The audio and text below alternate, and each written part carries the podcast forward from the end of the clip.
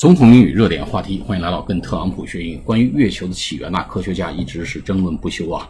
但是呢，特朗普给出了一个新的这个解读，就是月球来自火星啊，这个大大颠覆了我们传统上认为月球来自地球这么一个概念。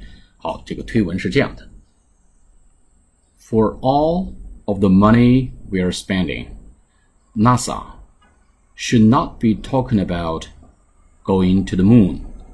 We did that 50 years ago.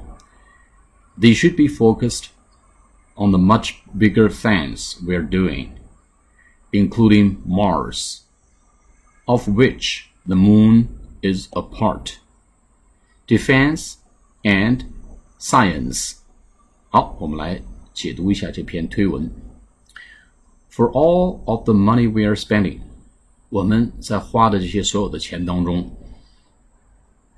NASA should not be talking about going to the moon. NASA 就是美国航天局啊，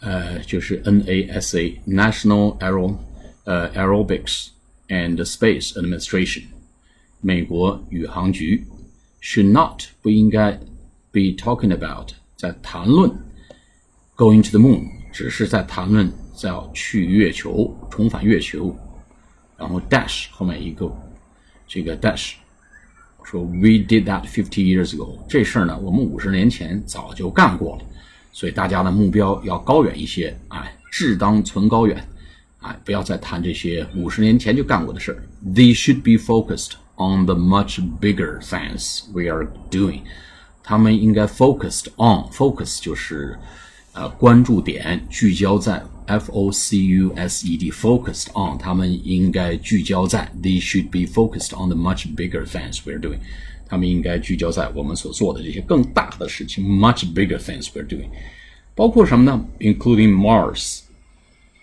包含火星。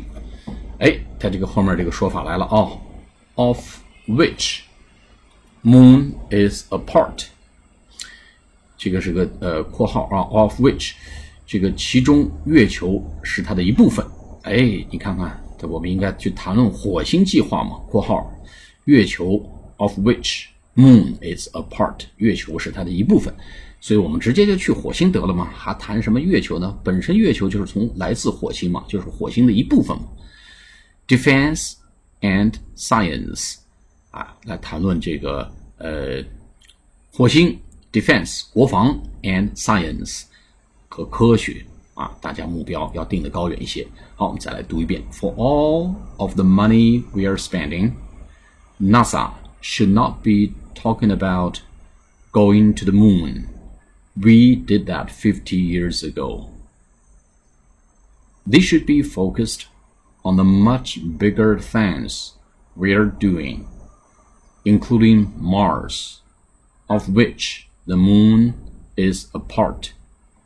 Defense and Science。好，下次节目再见，谢谢大家。